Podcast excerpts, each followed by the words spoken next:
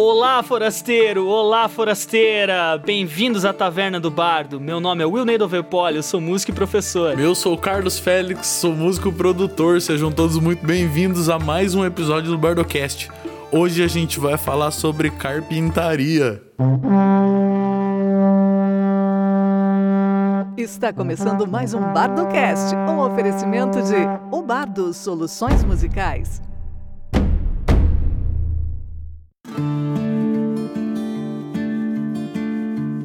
Hoje, pra gente começar esse assunto lindo, maravilhoso e cheio de traços, eu queria apresentar pra vocês o nosso grande amigo da Fear Guitars, Fernando Macedo. Fala pessoal, beleza? Aqui é o Fernando da Fear Custom Guitars. Me fala um pouco da Fear, é, o que, que você faz, quem que você atende, o que, que você é, por que, que você tá aqui? Bom, meu nome é Fernando de Macedo Queixada. Eu sou formado no curso de Tecnologia em Luteria pela Universidade Federal do Paraná. Então, eu sou tecnólogo em luteria. Ou sou luthier, simplificando, né? Ô, jovem, deixa eu te perguntar. A gente tem que começar esse assunto aqui falando do, do básico do básico. Você é um luthier? O, o, o, você faz luthieria, luteria, loteria? Como é que é o bagulho? Bom, o nome da profissão é luthier. Então, lut é alaúde e er é quem faz, né? Então é quem faz alaúdes. Mas conforme foi passando o tempo e tudo mais, essa expressão foi sendo usada para outros instrumentos também, né? Então hoje em dia é luthier basicamente todo mundo que constrói algum tipo de instrumento musical, né?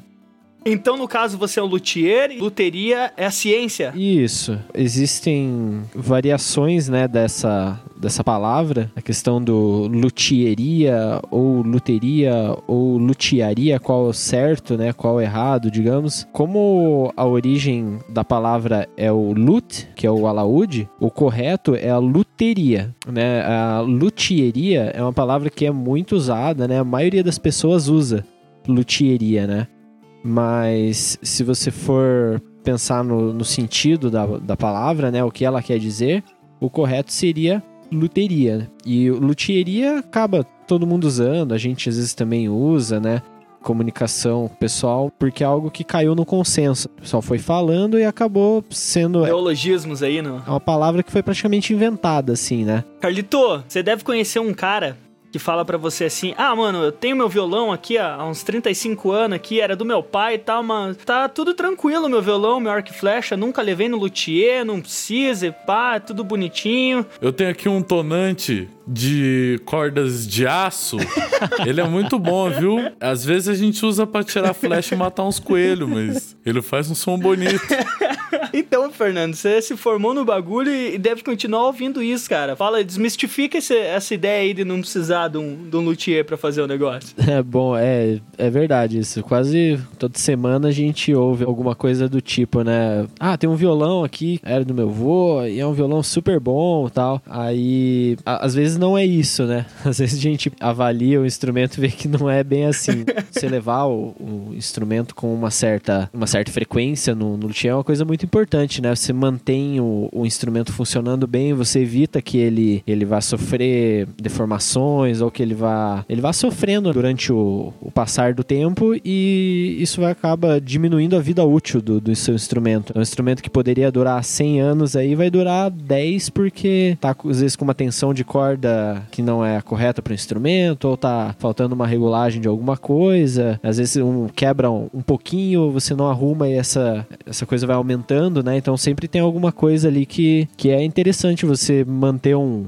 um contato ali, é, um contato constante, né, com o luthier para conversar, tirar dúvidas e, e tanto levar um instrumento quanto às vezes só fazendo uma pergunta, só conversando ali você já tira uma dúvida e consegue consegue melhorar, né? Isso sem falar que os, esses instrumentos não regulados são uma bomba pro seu braço, né? Que você começa a desenvolver tendinite, toque, ler, sei lá, mania de perseguição, porque o bagulho tá muito pesado. um negócio horroroso. Porra, O Ney quase Eu morreu. aí. aqui. Então, pô, é, você precisa mesmo disso porque o seu instrumento ele vai, ele vai ter um desgaste, cara. Beleza, mas ó a frequência, digamos assim, que você precisa pra, pra levar pro luthier. Bom, é, essa questão das cordas altas, né? Eu acho que é a, a principal, né? Nessa parte de regulagem, de você sentir a diferença na hora de tocar, né? Porque se você tem cordas muito altas, é isso que o Carlos falou, né? Pode gerar uma tendinite, um ler, pode causar vários problemas de saúde. E para quem é músico e tem um instrumento como ferramenta de trabalho, toda vez que você for trabalhar, você vai estar se machucando, né? Então não é alguma coisa legal. Então, é, pensando nisso, né, em você ter um instrumento que fique confortável para você tocar, é, o legal é você levar ele com uma certa frequência para um luthier, né, para fazer uma regulagem, para fazer uma revisão. É, às vezes até ver se precisa realmente de uma regulagem, né? Muitos casos ainda tá, tá tranquilo, às vezes ainda não precisa fazer uma regulagem só depois de um tempo, é, mas varia, né? Essa, esse tempo de você levar ele e ter que levar de novo varia de acordo com o uso que você tem, né? Às vezes você, você tem um instrumento ali que você toca três vezes por semana, quatro horas em barzinho, leva atrás, põe em carro, tira do carro, põe na capa, tira da capa. Isso vai desgastando o instrumento, né? Então você vai precisar levar ele com uma frequência maior. Ô, Fernando, mas deixa eu te perguntar um negócio, cara. Quando você fala que tem que levar no luthier com uma certa regularidade, isso significa que eu vou deixar todo o trabalho de cuidado pro luthier? Ou eu posso besuntar de óleo de peroba no fim do show que tá tudo certo? Olha, nenhum dos dois, por favor. o instrumento, ele precisa ser cuidado, né? Não só pelo luthier, o músico também tem que ter alguns cuidados, tanto para evitar um desgaste quanto para corrigir alguma coisinha ou outra que é possível, né? Nem todo o trabalho precisa ser feito pelo luthier, por exemplo, fazer a limpeza do instrumento. É algo que você deve fazer diariamente, quase, né? Se você toca no seu instrumento todo dia, todo dia você precisa passar pelo menos um paninho seco ali no instrumento, nas cordas, para a gordura do dedo, do braço ali que encosta no corpo do instrumento, tudo mais não ir deteriorando o verniz, não ir enferrujando corda, né? Não ir oxidando as cordas muito rápido. Então, existem coisas que você pode fazer para prevenir, né? Você prevenindo também, é, você tendo um cuidado maior com o seu instrumento, você aumenta o tempo que você vai ter que levar ele, né? Você, em vez de você levar, por exemplo, a cada três meses, talvez você consiga levar de seis em seis meses. Se você tiver uma troca de corda no tempo certo, se você cuidar bem do seu instrumento, manter ele limpo, manter ele protegido de umidade, de calor excessivo, né? Algum, algumas coisas que ajudam ele a continuar funcionando, né? É, então, Carlito, você que tocava aí seis, seis noites por semana, tinha que levar a cada dois, três meses pra ele mesmo, cara. pior, pior, que esse era, era mais ou menos a média que a gente, que a gente fazia de show. E você vê o, você vê o bichinho reclamando, sabe como? Você vê que ele começa a soltar um pouco da afinação, tem um oitavo ou outro que passa a não bater. E aí, velho, faz falta. Você mandar sempre pro luthier e graças a Deus a gente tem o nosso querido Fernando aí que sempre segurou os pontos da Poltai. E de todos os meus outros instrumentos, é só ele que encosta meus instrumentos. E falando nisso, vamos fazer um merchan de você, jovem. Onde é que a gente acha você? Como é que a gente acha teus trabalhos por aí? Olha, bom, é. Bom, primeiro agradecer vocês, né, que já citaram a Fira aí umas duas, três vezes nos outros podcasts aí. Eu acompanho sempre que sai um novo aí, no dia eu já ouço e tal. E, bom, a gente tá no Facebook e Instagram, principalmente, né? Arroba FIR, F-Y-R, Custom Guitars. É, tanto no Instagram quanto no Facebook. E no Instagram a gente atualiza quase que diariamente ali, né? Com todos os trabalhos aí que a gente faz, todos os instrumentos que a gente já fez, os trabalhos de manutenção, regulagem, de restauração, né? Então, para quem quiser acompanhar nosso trabalho aí, arroba Fear Custom Guitars. Não é porque é meu amigo, não, mas no final do ano ele não tinha nem tempo pra fazer as coisas e consertou meu violão. Eu só tava com um violão, fiquei com a mão de fora dele, assim, ó, parecia desmunhecado, coitado, tudo quebrado. Aí levei pro cara lá, ele consertou pra mim e tá seguro até agora, velho. De boa. Nossa, foi pra destruir, né, bicho? É, essa foi, essa foi louca. Que, que horas era? Sei lá, que você mandou mensagem sábado, meia-noite? mandou mensagem, sei lá, sábado, meia-noite, quebrou a mão do meu violão aqui. Tocando aí, nossa senhora. E o cara fez uma saga pra dizer que meu violão tava destruído, coitado, que eu tava cagando nele. Ai, velho, foi demais, cara. Pia, então me, me diga uma coisa. É, você é um luthier que trabalha com violão e guitarra, certo? É, a gente trabalha com violão, guitarra, baixo, elétrico, né? E instrumentos dessa família, né? Ukulele, cavaquinho, é, violão clássico, violão de aço. Então, é, Os de corda populares, né? isso, instrumentos de corda popular, os que não são tocados com arco, né? Então, violino, essa, essa família de instrumentos a gente não a gente não trabalha daí. Deixa eu te perguntar uma coisa aqui, cara. Quando você se forma lá, você pode escolher algum tipo, tipo, por exemplo, então, os, os de corda, os convencionais, certo? Aí você pode escolher é, percussão. Co- Como é que funciona aí essa parada? Bom, é, durante o curso de luteria da UFPR, é, no primeiro ano, todos os alunos fazem na matéria de construção em entalhe, que é a matéria onde a gente realmente faz o instrumento, né? Todos constroem um cavaquinho no primeiro ano. Aí depois desse primeiro ano, você escolhe entre três famílias de instrumentos, que são os elétricos, né? Os eletrificados que guitarra, baixo elétrico, é, o violão clássico, né? Então, violão de nylon e a família dos instrumentos de arco, né? Que é violino, é, cello, guitarra, Rabecas. isso, rabeca, guitarra da gamba, mas normalmente o pessoal foca no violino. Então, é, a gente lá no, no curso trabalha só com instrumentos de corda mesmo. Ah, então o curso da Federal ele vai ser voltado mais pra essa galera aí. E, é, e assim, pra vocês acharem pra fazer outro tipo de instrumento, especialização, é fácil não? É, você diz fora do, do curso depois, assim? Isso, aí pra você mexer com outros tipos de instrumento e tal, pra você abranger mesmo, assim.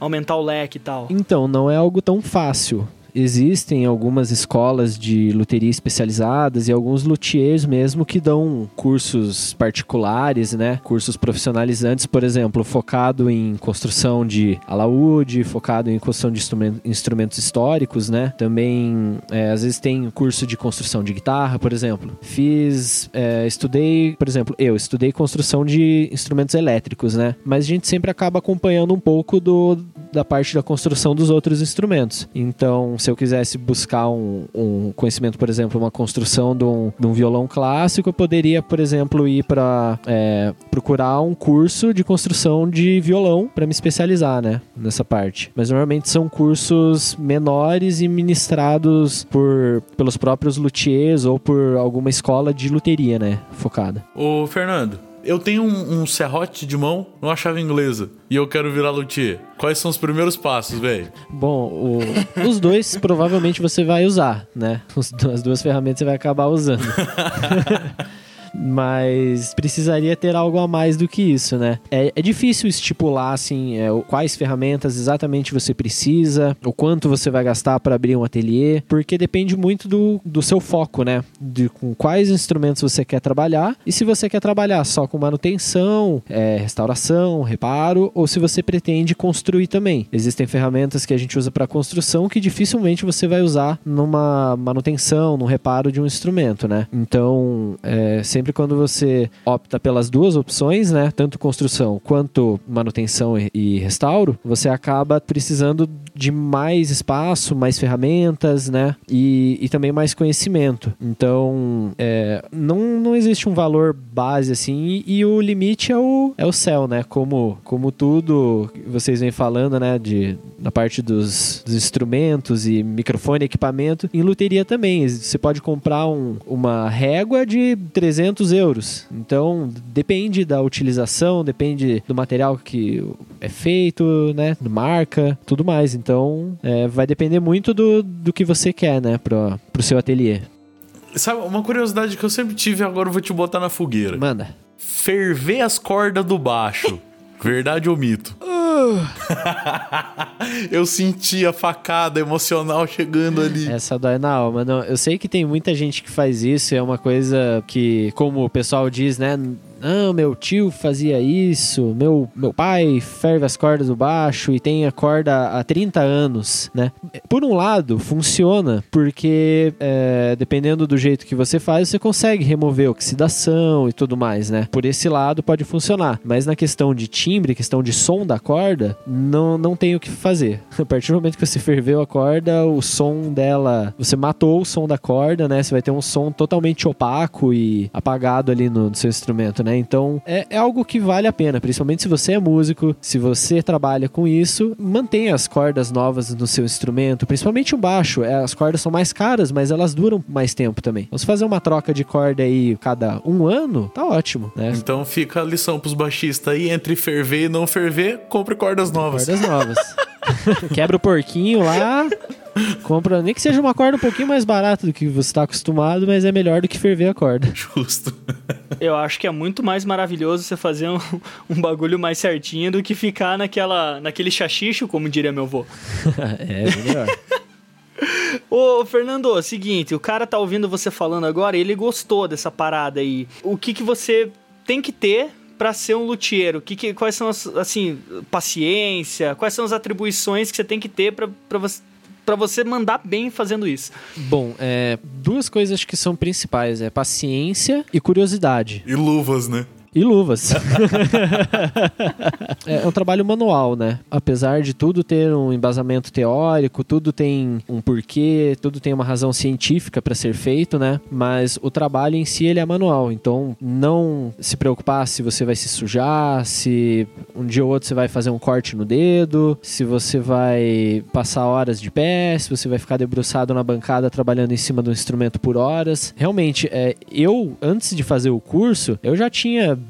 destruído algumas guitarras, assim. Peguei aquela Memphis, desmontava, passava veja, é, limpava a corda com. Lustramóveis. Lustramóveis. Esse tipo de coisas, assim, né? Que acho que todo mundo já, já fez no seu instrumento, mas não é o ideal, né? O ideal é você levar ele para alguém que entende, né? Que sabe o que tá fazendo. Mas se você é curioso, se você tem vontade de aprender isso, na internet existe muito material. Então você pode realmente estudar, aprender luteria. Não, é, muitos luthiers, a maioria dos luthiers, na verdade, não tem formação acadêmica, né? Então é algo que muita gente aprende de forma empírica, né? Ou fazendo um curso profissionalizante aqui, aprende com o luthier ali, vê um vídeo. Então tem como você fazer isso. Então se você tem curiosidade, né? Quer saber mais, é legal você é, procurar boas referências, né? A gente tem pouco material nacional de luteria, né? Principalmente luteria especializada, assim. Mas se você quiser procurar alguma coisa em inglês, inglês, né? Aí também a importância de você saber um, um inglês, né? Como vocês tinham falado no podcast anterior, né? Episódio número 8, inglês para músicos. Exatamente. Aí, ó, é, então, se você já tiver um, um inglês ali, você consegue entender alguns vídeos,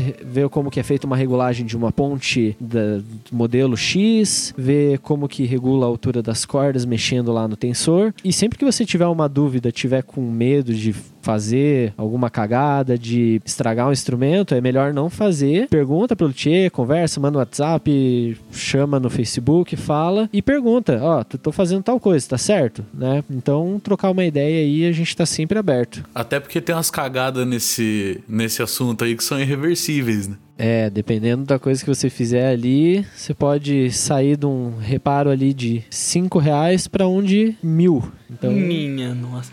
Ah, mas daí, bom, se o cara te entrega o bagulho e fala, pinta de verde e joga no mar. Não, mas a, acontece, assim, o pessoal, por exemplo, tirar os trastes do instrumento em casa e trazer aqui para colocar traste novo. Mas aí no tirar, se você não tiver o cuidado é, e não tiver a técnica ali para tirar certinho, você machuca toda a escala do instrumento, né? Lasca, sai pedaço da madeira.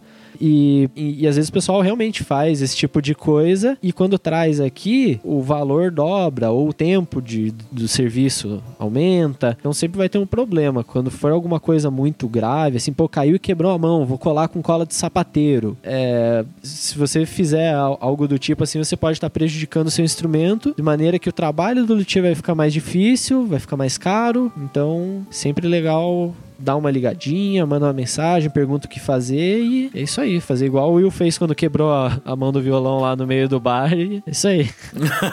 Foi no desespero, né?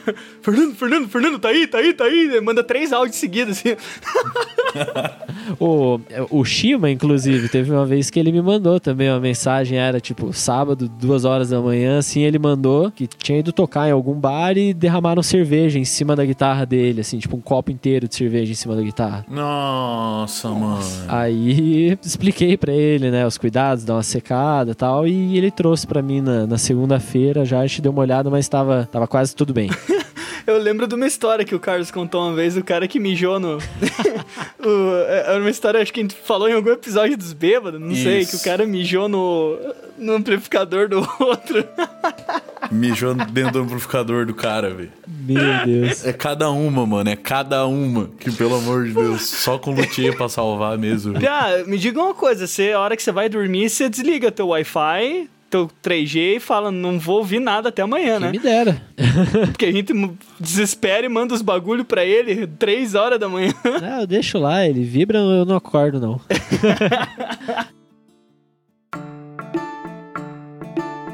Fernando Queixada, muito obrigado por hoje, irmão. Agradeço a sua presença aí. Valeu, obrigado. Obrigado por terem chamado aí. Eu tô preparando agora o próximo episódio, que vai ser falando de guitarras. Vamos falar das marcas, dizer se é bom, se é ruim, fazer uma Opa. lista. A gente vai fazer um quadro especial. Vamos ver se a gente consegue agilizar essa parada uma vez por mês pra fazer o quadro do Fernando Me Salva. Nossa, sensacional. Daí vocês mandam dúvida pra nós, a gente conversa com o Fernando aqui e responde todas elas pra vocês uma vez por mês. Sensacional, adorei, adorei. Pode chamar. Ai, é, Carlos Félix, me diga uma coisa, você tem um salve aí, uma mensagem final pra galera que tá ouvindo? Eu tenho um salve, uma mensagem final pra galera que tá ouvindo. É o seguinte: evita deixar case aberto. Tá? Mesmo que seja rapidinho, que seja tipo, não, só vou fazer uma parada ali e tal, eu vou deixar aqui com o case aberto. Não faça isso. Porque o amiguinho do lado não sabe que tá aberto quando ele pegar a sua guitarra vai cair no chão e vai quebrar a mão. E aí você vai ter que ligar o Fernando desesperado duas horas da manhã. Então, fechem seus cases. Exato. Ou ele pode ficar bêbado e mijar dentro do seu kit. Isso, evita. Evita Ai. deixar aberto. Fernando, me diga uma coisa, qual a sua mensagem final pra quem tá aí curtindo a gente? Bom, acho que a mensagem deixar pra vocês aí é continuar acompanhando aí os podcasts do pessoal daí do Bardo, que tá ficando legal pra caramba. É, agradecer aí de novo vocês terem chamado a gente aí, dado esse espaço aí, a gente conversar sobre luteria. A gente tá aberto pra conversar, pessoal aí que tiver dúvida, sugestão, crítica, quiser fazer orçamento, se quiser explicar como que tá a vida, não sei. Se quiser conversar com a gente, é chamar a gente lá, arroba Fear Custom Guitars, F-Y-R Custom Guitars. Coisa fina. Will Ney, sua mensagem final, nego. Eu queria mandar um, um grande abraço aí pro Tatara, que ele se foi, mas ele deixou o bar do Tatara pra gente, as lembranças, e mesmo quem não foi, como eu que não foi, vai lembrar pra sempre vamos continuar o legado do cara aí em Curitiba. Um beijo, Tatara. Forasteiro, forasteira, vocês todos que estão aí escutando, não se esqueçam de seguir a arroba Fear em todas as redes sociais. Fear Custom Guitars. Segue lá, arroba o Bardo Produtora, arroba o Carlos Félix, arroba o Will Tupi com dois L's, Tupi de Índio. E se você não gosta muito de redes sociais e prefere o e-mail, é o bardoprodutora, arroba gmail.com. Eu tô muito bom de arroba hoje, né, cara? Seguinte, meninos e meninas, é, a gente pede toda vez, mas eu vou pedir de novo. Conversa aí, manda mensagem e fala o que você tá achando, se você tem alguma sugestão de tema, se você quer ser um convidado, se você quer que a gente cague regra de alguma coisa, que estamos aí pra isso. Até a próxima e um beijo.